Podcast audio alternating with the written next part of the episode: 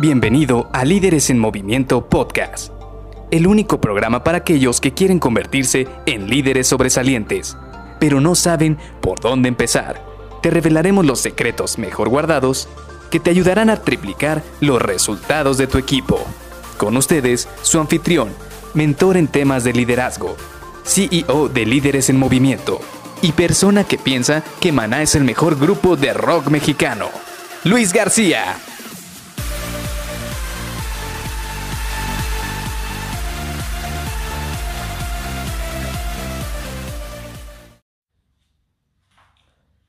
Hola, ¿qué tal? Soy Luis García y te doy la bienvenida a Líderes en Movimiento Podcast. Platicábamos el día de ayer de que a veces las personas, o muchas veces las personas, dejan una organización porque no sienten que tienen un lugar para poder crecer, no tienen un lugar donde puedan ellos seguirse preparando, seguirse desenvolviendo y con el tiempo estén preparados para nuevos retos. Pues bueno, otra de las cosas que saltaron por ahí cuando estaba platicando con eh, un amigo es que precisamente hay otro obstáculo al cual se enfrentan las personas en las organizaciones.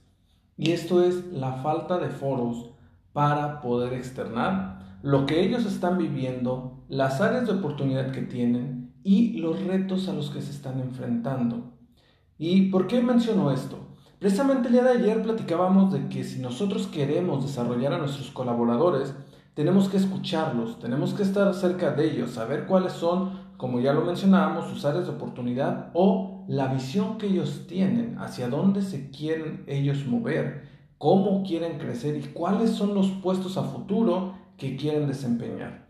Y de esta manera, alineando ese deseo de crecimiento de nuestros colaboradores con una buena estrategia de equipo, nosotros seríamos capaces de ayudarles a que se mantengan siempre con un cierto engagement de la organización para que vean que la empresa está siempre preocupada por su crecimiento. Y bueno, ¿qué pasa si nosotros tenemos muy buenas intenciones, queremos apoyarlos y darles un lugar en el cual ellos puedan prepararse, pero nos damos cuenta de que no tenemos un foro en el cual ellos puedan externar esa necesidad? Porque, y yo te, lo voy a, yo te voy a ser franco, a mí me ha pasado de que he estado en organizaciones en las cuales no existen estos foros. No sé, ya sea que el área de recursos humanos, el líder, eh, incluso algunos otros departamentos eh, de manera lateral no tienen estos foros, estas áreas, estos lugares donde se pueda eh, uno como colaborador externar hacia dónde se quiere dirigir. Y de esta manera se pueden alinear también sus eh, deseos de crecimiento. Hay organizaciones donde lo único en lo cual se están enfocando es en dar resultados. Son como dicen por ahí en, un término de fútbol que escucho mucho, es ser resultadista, porque cuántas veces no hemos visto que hay equipos que solo quieren el resultado, que no les importa la forma, que no les importa si juegan bonitos, si no les importa si hacen, este, no sé, un juego muy sucio, dígase faltas, dígase parando el partido, cuando al final del día lo único que quieren es sacar el partido, sacar el resultado. Pues prácticamente esto se puede aplicar en la organización, porque hay muchas organizaciones que no tienen estos foros para conocer a sus colaboradores, para analizar cuál es esa visión que quieren desarrollar y por ende lo que terminan haciendo es simple y sencillamente esperando que sus colaboradores den resultados que de la noche a la mañana ellos, si tienen alguna deficiencia, si tienen algún área de oportunidad, ellos por sí mismos la detecten y ellos por sí mismos empiecen a trabajar en ellas para dar resultados a la empresa. Porque al final del día, en esas empresas, lo único que buscan son resultados. Y como te mencionaba, esto es algo que he visto en algunas organizaciones y por eso hay que ser conscientes.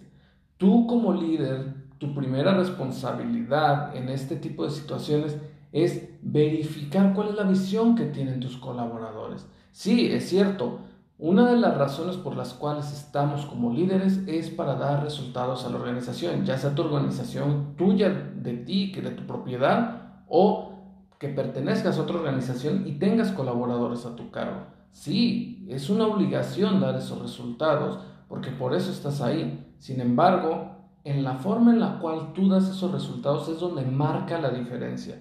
Es donde se ve cómo un líder puede atacar estas situaciones que tiene enfrente y también puede cambiar el rumbo de la situación que tiene enfrente. Puede también ver cómo está equilibrado su equipo, puede analizarlo y de esta manera puede saber virar el barco de una mejor manera.